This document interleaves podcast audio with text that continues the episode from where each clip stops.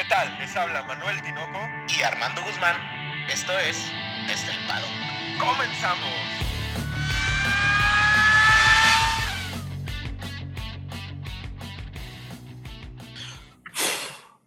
Tinoco, cuatro palabras. Fiesta en la arena. Tinoco, qué gusto después de tanto tiempo. ¿No te pareces? ¿Qué onda? ¿Qué pasó? No, no, Armando, tú y yo sabemos que el problema ahí radica en Chuy. Ahí por ahí nos hicieron una, tuvimos un, un problemita con nuestro ingeniero de audio. Una disculpa para todos, nos estuvieron llegando mensajes que esperaban tu clase maestra de, de los test de pretemporada y no, no, no pudimos. Una disculpa, pero estamos de regreso, Armando. No, y ahorita vamos a ir explicando básicamente eh, a qué pasó en, el, en, el, en los test de pretemporada y por qué pasó lo que pasó, ¿no?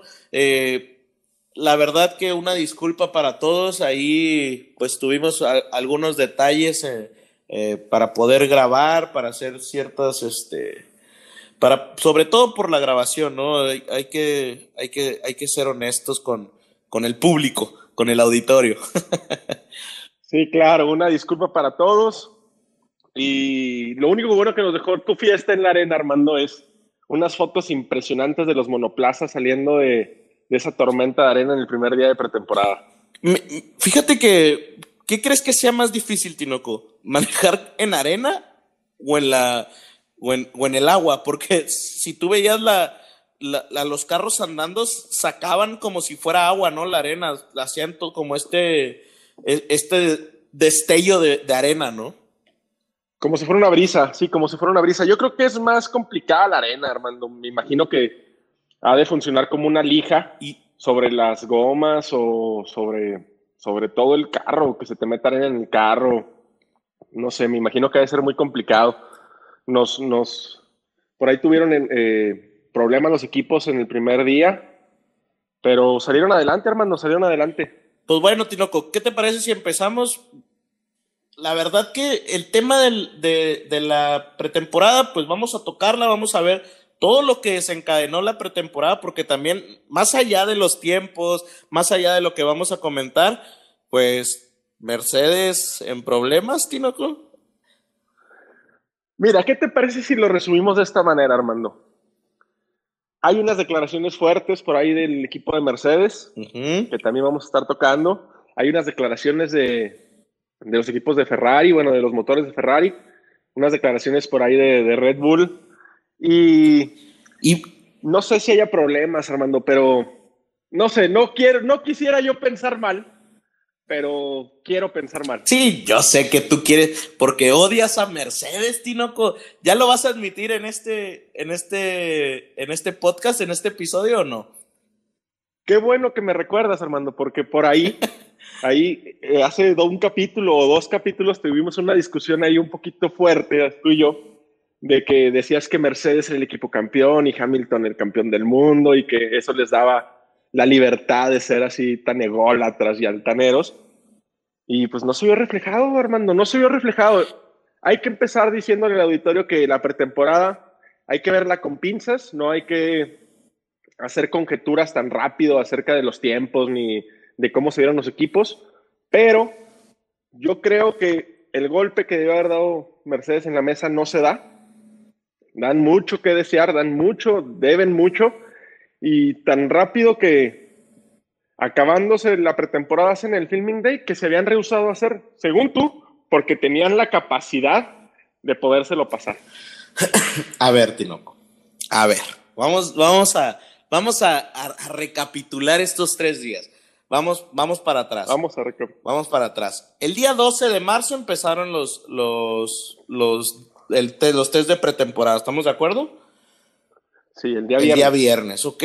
Son dos sesiones, para los que aún no estuvieran informados, son dos sesiones, una por la mañana, otra por la tarde, tanto viernes, sábado y domingo. Tinoco, en ese, en ese primer día, ¿te acuerdas lo que platicábamos? Yo creo que lo que más impresionó fue esta falla de Charles Leclerc, ¿no? Sí, ahí por ahí se le tuvo problemas con, con, el carro, se tuvo que parar empezando la sesión. Me parece que no alcanzó ni a completar ni ocho vueltas o doce vueltas cuando se detiene el carro, sale una bandera roja y Ferrari se queda sin su sesión matutina. Ese fue el, highlight de la, bueno, y la arena. Sí, claro, y, la verdad lo que yo escuchaba ahí algunos de los que saben acerca del tema más, más técnicos, más que reporteros, hablaban de, de una consistencia muy buena de Max Verstappen.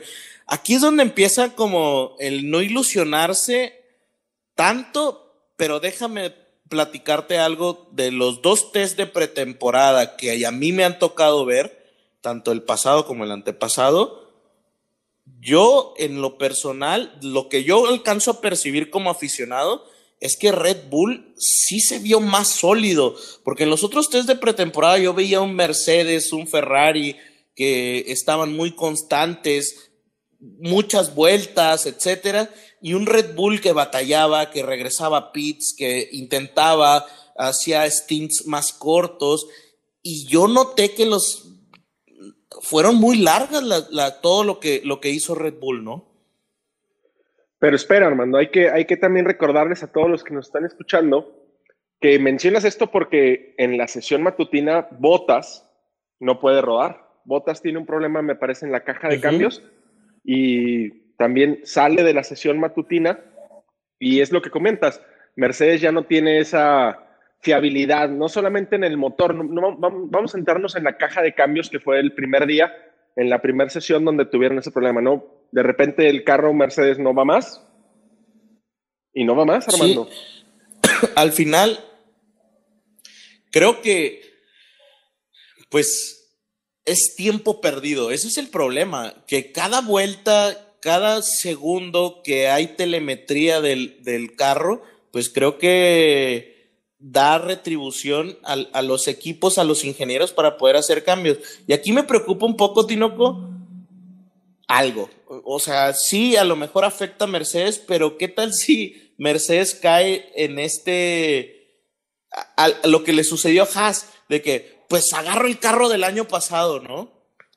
¿Crees que pudiera pasar eso? Yo, yo no creo que Mercedes le pase eso, pero con lo que vimos en los test de pretemporada sí está medio preocupante, ¿no? Vamos a poner a la gente en contexto, Armando. Eh, por ahí, eh, Mercedes tiene problemas en la fiabilidad del motor, tiene problemas en, la caja de cambios, no solamente Mercedes, también Aston Martin. Y esa parte por a mí no me llama tanto la atención. Sabemos que los ingenieros de Mercedes son, son, son top en el mundo y eso seguramente lo van a poder resolver. Yo me quedo con las cámaras on board tanto de Hamilton como de Bottas parecía que se estaban peleando con el monoplaza, Armando. Era muy bruscos los cambios de viraje, se veía incómodo a Hamilton en el carro. Y esa parte yo creo que no la pueden fingir. Por ahí Mercedes siempre en los test de pretemporada se tapa mucho, todos los, todos los, todas las escuderías se tapan, ¿no? Pero ese, esa incomodidad que tienen en el carro, que era muy, visible, no creo que la puedan fingir. No, y de hecho Hamilton decía que estaba batallando, perdón, con el grip, ¿no? El carro no estaba, no estaba pegado al piso y pues al final las condiciones de Bahrein, hubo momentos en los que, en ese primer día en los que sí estuvo bien la, la cancha, iba a decir, la, la pista, ¿no? al final la pista estuvo, estuvo en condiciones correctas y no se veía un Hamilton cómodo. Creo que Hamilton tiene ese, a lo mejor es, es, es, su punto débil, que se nota cuando no está cómodo. Y yo sí lo veía incómodo. Pero eso no tiene nada que ver con el simulador. Eh, al final es, es, la condición en la cual se encuentra el carro nuevo, ¿no? Yo creo. Sí, claro.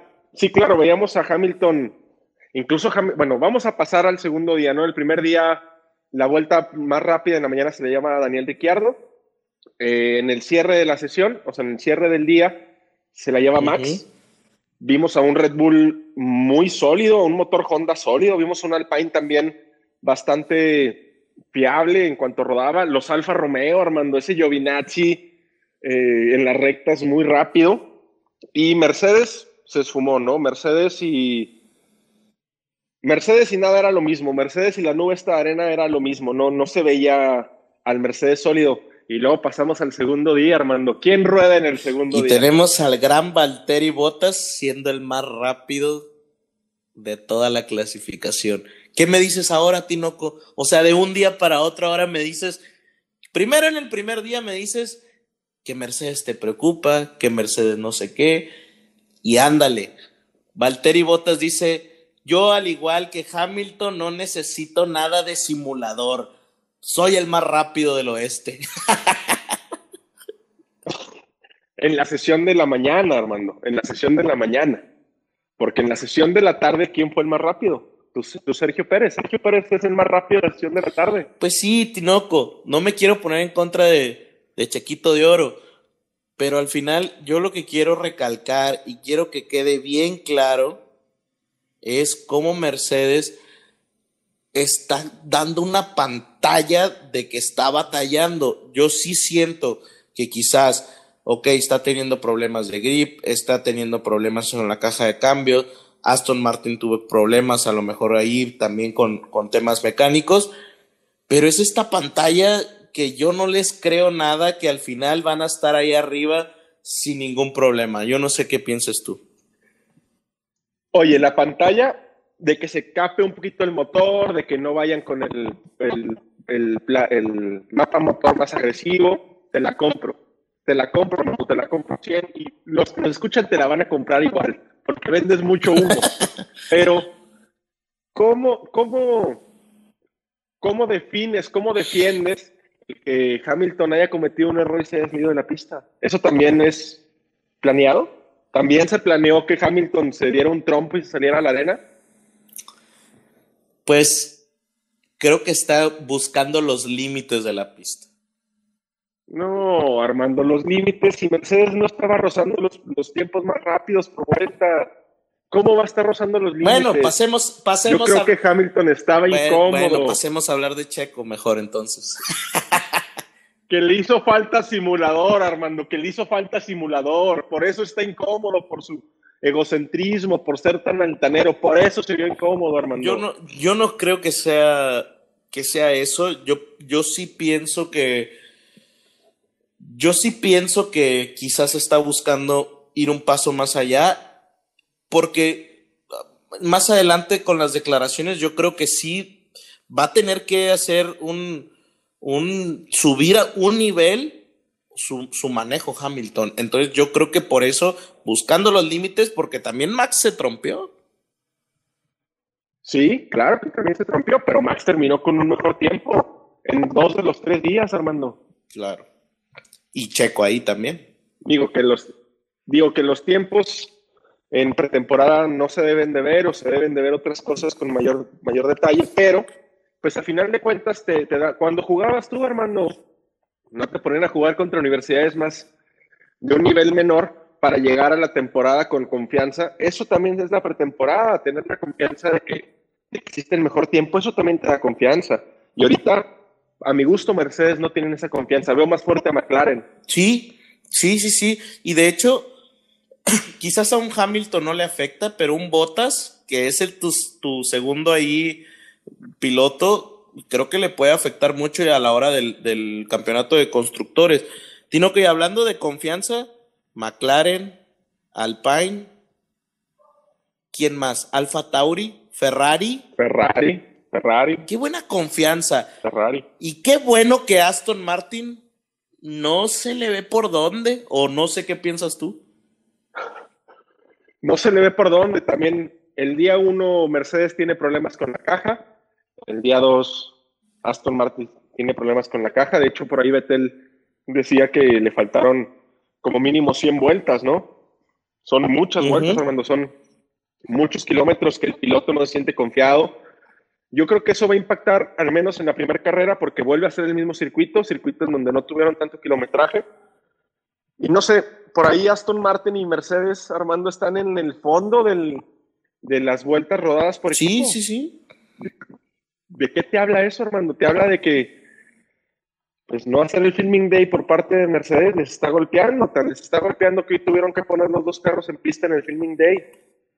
Yo creo que Mercedes va a solucionar los problemas de ingeniería, no me cabe la menor duda, pero estos problemas de incomodidad que se ven con los pilotos les pueden presentar algún cierto tipo Oye, de Tinoco, pero por ejemplo, en el, en el día 2, ahí tenemos a un Nicolás Latifi, que es motor Mercedes, y lo tenemos con 132 vueltas. Aquí es donde empiezan todas estas, esta, eh, empieza Armando conspiranoico, ¿no? Eh, sí, porque tenemos un Alfa Romeo, motor Ferrari, que hace una excelente eh, desempeño durante todo el, el- los test de pretemporada, la ¿no? pretemporada. Claro. realmente me pareció, por ejemplo, un Antonio Giovinazzi que en el segundo día, en una de las sesiones, da, da 124 vueltas, Tinoco. O sea, da, e- es un muy buen desempeño y termina al final en la clasificación quinto. Quis- quis- Sí, se mete, se mete se ahí, mete. ¿no? Y un Antonio Giovinazzi que sabemos, ok, tiene talento, pero no son las mejores manos de la parrilla. Tenemos un Alfa Romeo ahí fuerte y tenemos un Alfa Tauri fuerte, que son segundas este, escuderías, y tenemos un Williams ahí sólido. Realmente yo no creo, yo más bien, yo pienso que en temas motor, estas fueron las, las, las escuderías que realmente probaron los motores, ¿no? Y obviamente Alpine, pues probó con Fernando Alonso y con Ocon, porque nadie tiene un, un motor como el de ellos, ¿no? Claro, claro, claro. Alpine, Alpine también se vio sólido, Armando. Su motor también rodó varias, va- varias vueltas. Pero por ahí Williams es el mejor equipo de los Mercedes en cuanto a desempeño de kilometraje, Ujú. hermano. Me quedo también con Ferrari. Me gusta Carlos Sainz, me gustó Charles Leclerc. Yo creo que llevaron todavía más al límite que Hamilton el carro. Y me sigue llamando a mí mucho la atención eh, lo que decías ahorita de Alfa Tauri y de Alfa Romeo, ¿no? Como escuderías eh, secundarias del motor principal, bueno, de, los, de los que usan el, principalmente el motor. Yo creo que se les permitió, incluso lo platicábamos tú y yo el domingo o el sábado, que tanto Alfa Tauri como Alfa Romeo fueran más agresivos con los mapas motores para probar realmente el motor sin exhibir a las escuderías principales, ¿no? Por ahí, por eso se metía Yuki Tsunoda, que también se dice que hizo trampa, no hizo trampa, ya lo, lo, lo platicaremos ahorita. Pero yo creo que fue eso, más bien es eso, Armando, que Ferrari le pide a Alfa Romeo que utilice el motor de una forma más agresiva y Red Bull le pide a, a este Alfa Tauri que utilice el motor Honda de forma más agresiva para ver realmente Por el ejemplo, alcance del motor. No, di- Me dime tú, dime tú, perdón. Dime, dime. No, o sea, es, es, es eso, es eso nada más que me parece que las escuderías principales le ceden ese, esa agresividad a las escuderías secundarias para ellos taparse, ¿no? Sabemos que, que pues tienen una- un mejor desarrollo aerodinámico, tienen un mejor chasis, tienen varias cosas que las escuderías secundarias no tienen y con la finalidad de tapar ese desempeño máximo, esas velocidades punta, prueban los motores en escuderías secundarias para llegar lo más tapados Y posible. fíjate, de la en el, temporada. en el día 3, en el día 3 tenemos un Yuki Tsunoda con 91 vueltas en la segunda posición, un Kimi Raikkonen con 165 vueltas Ah, en la, en la cuarta posición y un George Russell con 157 vueltas en la sexta posición. Es lo que hablamos Tinoco y yo, ¿no? Al final, digo, cada quien es libre de hacer sus conspiraciones, ¿no? Pero nosotros aquí estamos de acuerdo, ¿no? En que estas tres escuderías estuvieron probando al máximo los motores y pues desde mi parecer ahí está la clave. Yo creo que es el elemento más importante que podemos sacar de estas de estos tres días de, te- de pretemporada, que al final tres, tres escuderías con tres diferentes motores más Alpine que fue muy sólido hay muy, muy buenos motores, Tinoco, pero buenos. La recta de Ferrari en los microsectores con Charles Leclerc Sí, no, va no, volando, ¿no? Entonces, creo que eso es lo más destacado de los test de pretemporada. No sé qué pienses tú. Bueno, claro, eso es lo más destacado o lo más destacable de forma general, pero ya si nos vamos a los particulares, es lo que te comentaba, la pretemporada hay que verla con pincitas porque pues se hacen simulaciones de carrera donde Sergio Pérez estuvo muy sólido, se hacen simulaciones de carrera donde Carlos Sainz está muy sólido, McLaren con Daniel Ricciardo también fue muy sólido en, en- Ujú. en tandas largas, ¿no? Que tal vez no se vean mucho porque las tandas largas tienden a ser tiempos por vuelta más grandes, pero yo me quedo más con eso, Armando, con los tiempos en tandas largas. Por ahí Helmut Marco hace alguna anotación muy interesante. Dínosla, por favor. Fíjate, cuando yo estaba viendo, vo- voy a comentar, esto es para dar paso a, a la nota, ¿no? Ya, ya pasando a las notas. Cuando yo estaba viendo el desempeño de Checo el segundo día, yo noté, le, le- le cambian lo- los neumáticos y noto que es muy sólido en sus tiempos. Tiempo sólido, tiempo sólido, tiempo sólido. Llevaba más de 20 vueltas y unos tiempos muy, muy sólidos. Y es justamente lo que comenta Helmut Marco, ¿no? Que Checo al final, la experiencia hace que tenga como este, este cuidado del auto para mantener tanto una velocidad que sea constante como el cuidado de los neumáticos y al mismo tiempo, creo yo, porque eso no lo menciona, creo yo que está cuidando el motor también. Recordemos que es importante también cuidar el motor durante el año. Claro, claro. Este, ahorita que mencionabas tiempo sólido, tiempo sólido, tiempo sólido.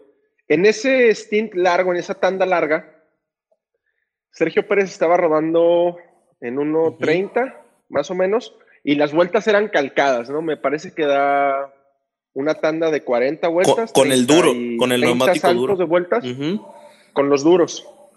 Y se sacó, creo que había una diferencia entre la más rápida y la más lenta de cuatro décimas, Armando. Eran copias.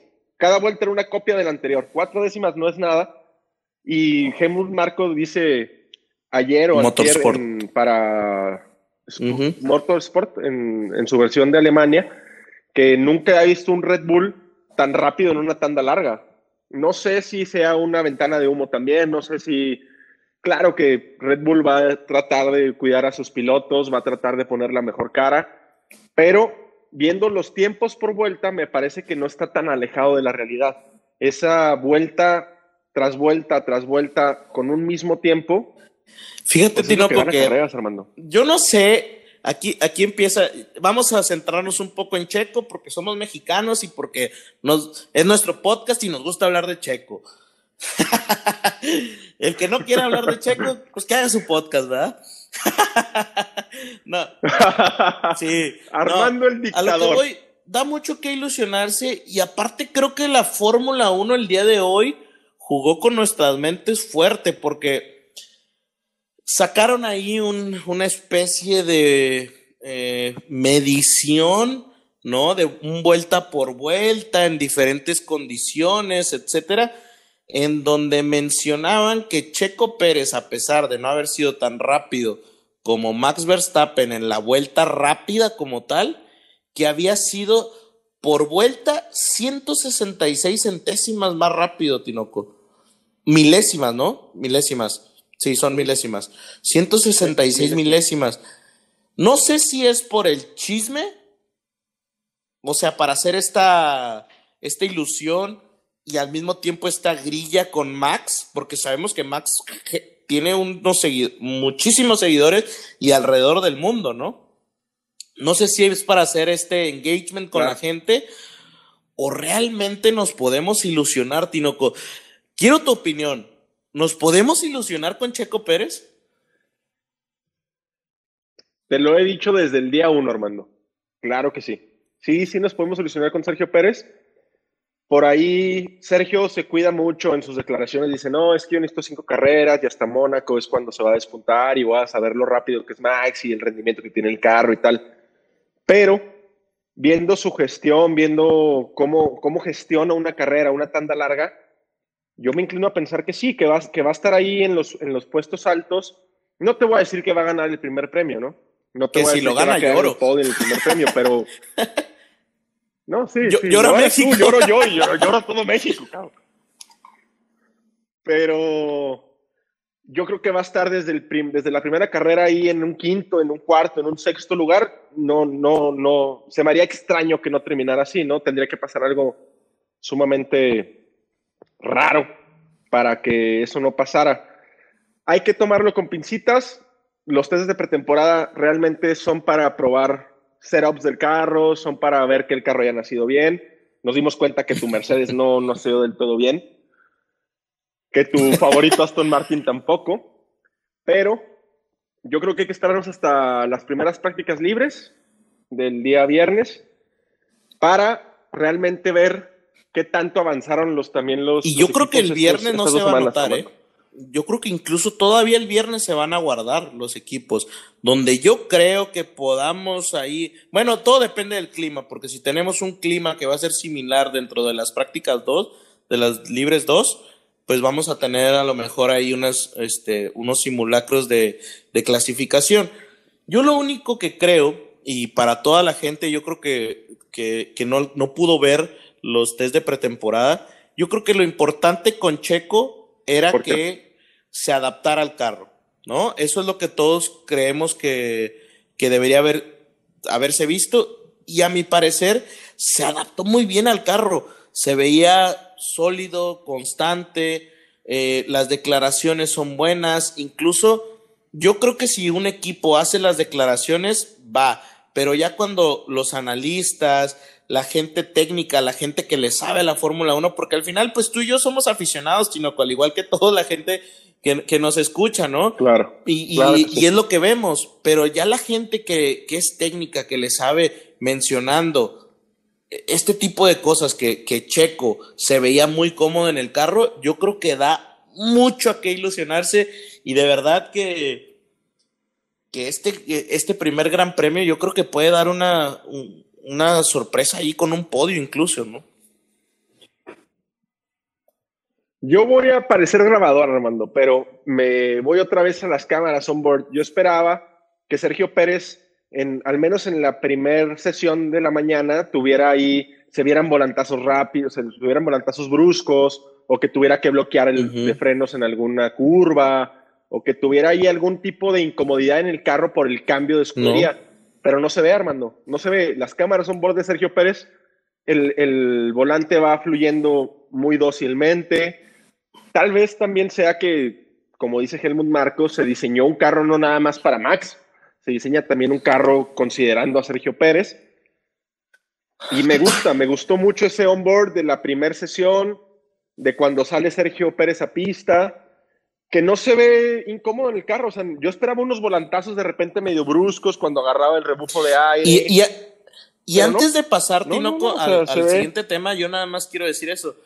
De lo que dices tú, ¿no? De, de, que Helmut dice que el carro estaba, está pensado también en Checo. Entonces, ¿desde cuándo ya tenían planeado lo de Checo Pérez? Yo te dije desde agosto del año pasado, Armando, desde septiembre, te dije que ya dejaras de llorar por las esquinas como Magdalena. No, la verdad, ahí, de Red Bull. pues se, se, va, poco a poco yo creo que se va descubriendo la verdad de todo el, el drama. Recuerden que el viernes a la una de la mañana de México, Drive to Survive se estrena, ¿no? Claro, estaremos, ya si ya nos desvelamos para ver los test de pretemporada, que no nos desvelemos viendo a Sergio Híjole. subirse al primer lugar. Oye, Tinoco, y, y, justamente ya para terminar con el tema de Red Bull, porque pues realmente tú, es, es, que todo estuvo centrado en Red Bull en los test de pretemporada. Siento que todo mundo quiere que Red Bull le pelee a, a Mercedes, ¿no? Todo el mundo, todo el mundo esperamos que, que Red Bull por ahí le plante la cara a Mercedes y, y, le quite al menos ese mundial de constructores. Yo creo que ya se va viendo más clara la senda por la que, por la que eso se puede llevar a cabo. Y sigo discutiéndote sí. lo mismo, Armando. Mercedes se ve incómodo. Eso no se puede fingir. La incomodidad no se puede fingir. Puedes fingir que el motor no va, puedes fingir que la caja de cambio se rompe, puedes fingir que no sales a tope con el carro. Claro que lo puedes hacer, pero la incomodidad. Eso sí. Y la verdad, finge. ¿sabes quién ha de estar bastante incómodo? La Fórmula 1, Tinoco. La, la Fórmula 1, qué, Liberty Media, debe estar incómodo y te voy a decir por qué. Creo que desde que hubo el cambio de regulaciones a los motores híbridos. Esta va a ser la temporada en la que va a estar más cerrada toda la categoría. Pero eso no nos tendría por qué incomodar. de hecho, líder claro que, que- es lo que busca. Yo creo que No, el que perdón. está incomodísimo Claro es que incomodar Stroll. porque el año que viene cambia todo y no sabemos cómo van a estar los carros. Nos, va, va a volver a iniciar todo cuando Pues no. por fin lograste que se juntaran los carros. ¿Vas a volver a cambiar todo? ¿Y qué tal si en 2022 tenemos a un Alpine superior a todos? ¿Qué va a pasar? Pues ya harán algo, Armando, como lo han in- intentado hacer todos estos años. de La verdad es, es- yo creo que ellos están incómodos. Yo creo que sí. Y ya como resumen, Tinoco, creo que podemos decir McLaren sólido. Me gustó. Me gustó con Ricciardo. Se me hace que está muy bien. Alpine me gustó con Fernando Alonso. Me agradó. Kimi Raikkonen y Giovinazzi, Claro. sorpresa, lo, sorpresa los dos con Alfa Romeo. Alfa Romeo.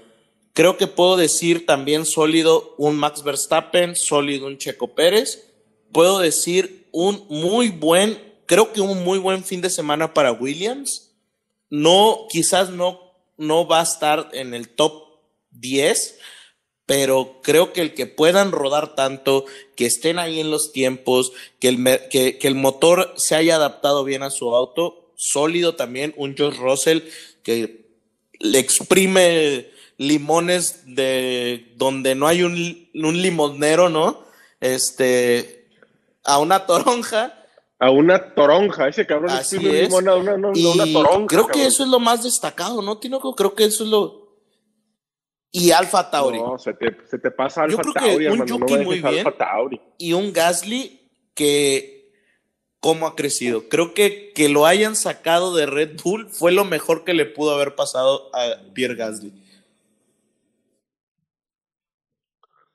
Sí, por ahí nada más que aclarar que en los tiempos de Yuki Tsunoda, eh, por ahí habría el DRS un poquito antes, unos 100, 70 metros antes de, de la zona que se debe activar. Esto no se penaliza, pero pues te da un- claro. una ventaja en los cronos. Yo creo que lo estaban haciendo para que checaran el funcionamiento mecánico correctamente de- del DRS, pero por ahí esos tiempos son engañosos. Me gustó Alfa Tauri, me gustó Yuki Tsunoda, me gustó Pierre Gasly. Yo los pondría incluso Sí. más o menos a la par de Sí, sí, McLaren. sí. Por ahí también Alpine. Y me quedo con, con Red Bull.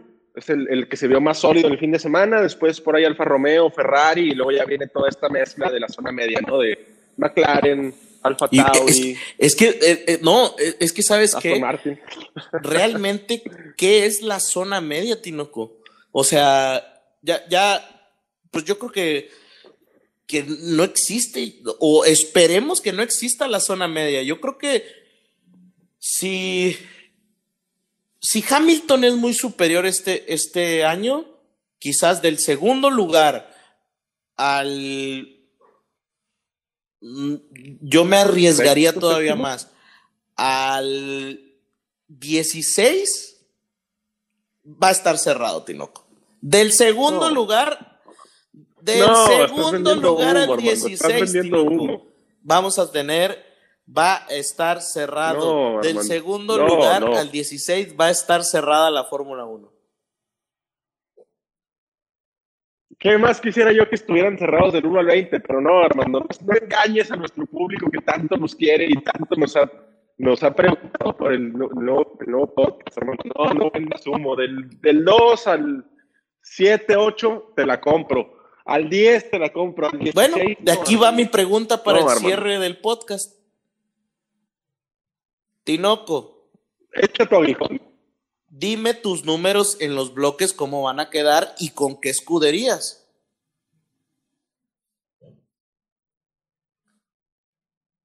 Ay, Armando. Pues ya lo habíamos hecho, ¿no? O sea, ¿quieres que me retracte y No, te dé otros quiero que, números? a ver, después de los test de pretemporada, ¿cuál es la percepción de Manuel Tinoco? No, la mía y la de todo el mundo. No es que mi percepción es, coincide con la todo el mundo, pero te la digo. Es lo mismo. Yo pongo, sigo poniendo en primer lugar de constructores a Red Bull. Sigo poniendo en primer lugar de pilotos a Max. Pero bueno, Eso pero no ¿qué- va a cambiar. Por ahí. Vaya, la misma pregunta.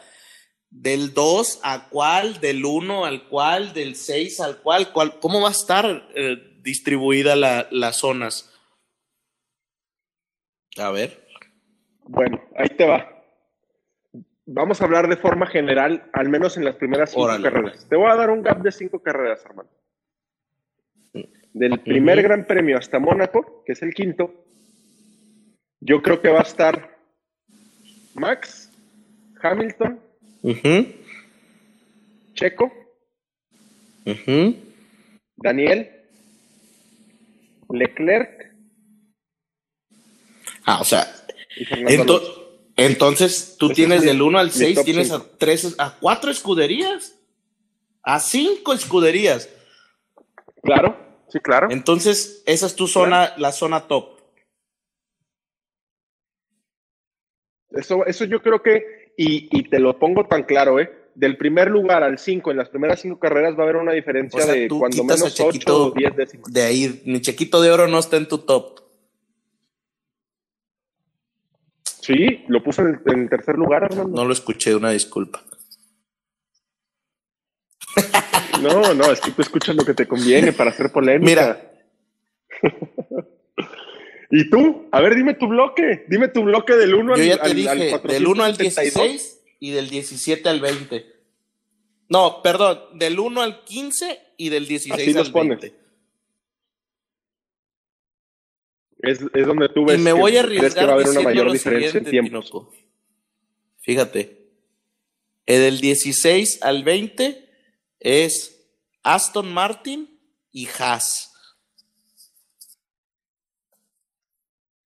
Hasta abajo, o sea, lo Así pones encima es. de Williams, lo pones por debajo de Williams. No sé, me atrevo a decirlo, a lo mejor no es cierto, pero ¿sabes qué me sorprendió mucho de Aston Martin? Y como último comentario ya del, del podcast, me sorprendió mucho un Aston Martin que quizás el año pasado, que fuera el Mercedes Rosa, le ayudó mucho. Y en esta ocasión no es un Mercedes verde, Tinoco. No se ve igual y el desarrollo del auto no lo siento tan orientado hacia lo que, a la idea que traían antes.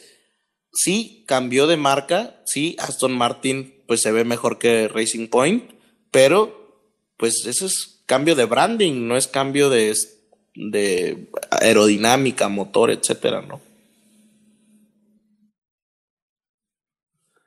A mí se me hace que te estás yendo un poquito por las nubes, Armando, pero que no se les olvide a nuestros, a, la a las personas que nos están escuchando, que un día 17 de marzo, tú dijiste que Aston Martin iba a estar Muy arriesgado. lugar. A mí se me hace un poquito salido, sí, demasiado.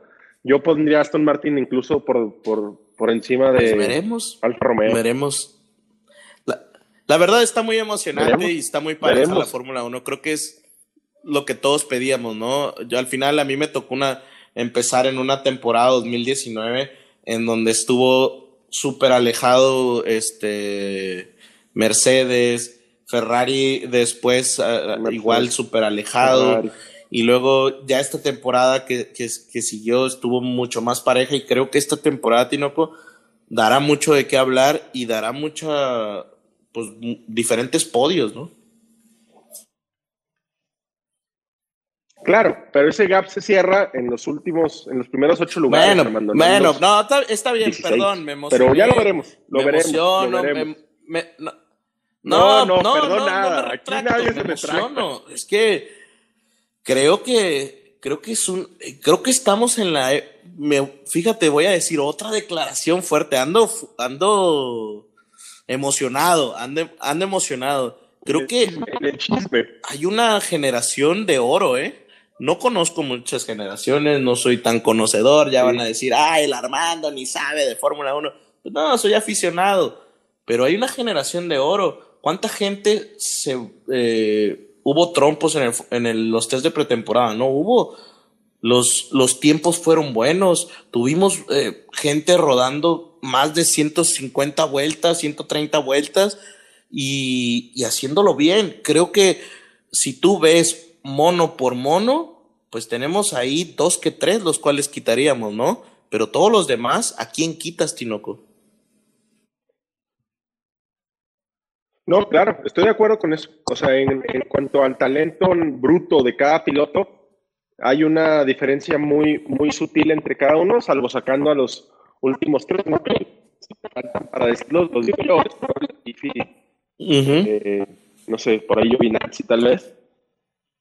Pero en el talento me queda claro, a mí lo que yo creo que va a marcar la diferencia, pues es el. Bueno, es que ahí creo que ahí creo que, que, puede haber ahí una, una diferencia, que a lo mejor si ya está más parejo en temas de automóviles, es donde va a empezar a relucir el talento en las manos, ¿no? Creo que ahí, creo que por eso me atrevo a decir que el 1 al, 10, al 15 está tan parejo, porque si tú ves desde un Hamilton a un Ricciardo o un Fernando Alonso, o me atrevo a decir que un Kimi Raikkonen con un buen carro, puede estar peleando ahí enfrente, ¿eh? Entonces, por eso me atrevo ah, a decir esto, ¿no? Imagínate Que, que haya lluvia y tengan carros sólidos. Las manos lo van a dictar todo, ¿no? Por ahí, por ahí va mi comentario del 1 al 15, ¿no? Más que para que luego no vayan a decir aquí como Tinoco, no, andas en las nubes y que no. No, por ahí va mi comentario, sino que tenemos a gente muy talentosa que si el auto realmente está en punto, puede estar ahí enfrente junto con Hamilton, junto con Checo, junto con Max, ¿no? Claro. No, y que la gente que nos esté escuchando nos, nos diga por ahí qué es lo que ellos piensan, ¿no? si están de acuerdo con tus pronósticos deschavetados y locos o si son más, más conscientes en sus declaraciones. No, no se crean. Este, por ahí háganos llegar lo que ustedes opinan. Por ahí una disculpa otra vez por la, demora en este nuevo podcast. Y pues saludos para Max, para... Un saludo ahí para... ¿Para quién quieres mandarle saludos, hermano? Daniel, un saludo para mi esposa Andrea, un saludo para Christopher, un amigo que no se pierde el podcast, que me habló todos los días este, para ver por qué no habíamos grabado. Rodrigo, ahí un saludo para todos, ¿no? Mi amigo Adán, que dice que no le, le gusta la Fórmula 1, pero pues ahí está siempre escuchando, ¿no? claro, claro. Hay una disculpa también para Max y para su, su pandilla de amigos que sí nos hicieron llegar ahí unos mensajitos de, de dónde estaba la masterclass. Una disculpa y pues, un saludo para todos ustedes. Excelente, creo que nos vamos emocionando. Fórmula 1 2021 va a estar bueno, va a estar emocionante. Díganle a sus amigos que, que la vean, eh, planeen el Gran Premio de Bahrein, porque pues nos vamos a emocionar bastante. No, díganle a sus amigos que nos escuchen, Armando. Bueno, sí, perdón, perdón, perdón, ahí me, me, me aloqué. No, pero hay que ver la, hay que ver la Fórmula 1 también pues para que nos comenten, ¿no? También ahí échenos un comentario en el, en el Facebook, échenos un comentario en el Twitter, ¿no? Sí, claro. Lo importante es la Fórmula 1 y Drive to Survive el viernes. No se vayan a desvelar mucho.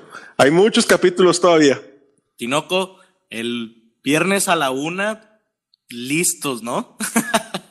listos. Yo voy a estar con mis palomitas y mi refresco de coca dietético para ver la, la nueva temporada de Drive to Survive, Armando. Yo con mi respectiva Coca-Cola no dietética, por eso estoy como estoy, ¿no? Qué bueno que dijiste Coca-Cola y no, no otro, no un Red Bull. Yo probablemente me tomo un Red Bull, Armando. Probablemente. Pues, para aguantar. Porque en México cero Monster. No, no, nada de Monster. Cero Monster. Muy bien, Tinoco. Pues, Box Box. Box Box, Armando. Hasta luego. Buenas noches. Buenos días. Buenas noches. Buenas tardes. Box, box, box. I would, I would like to go to the end.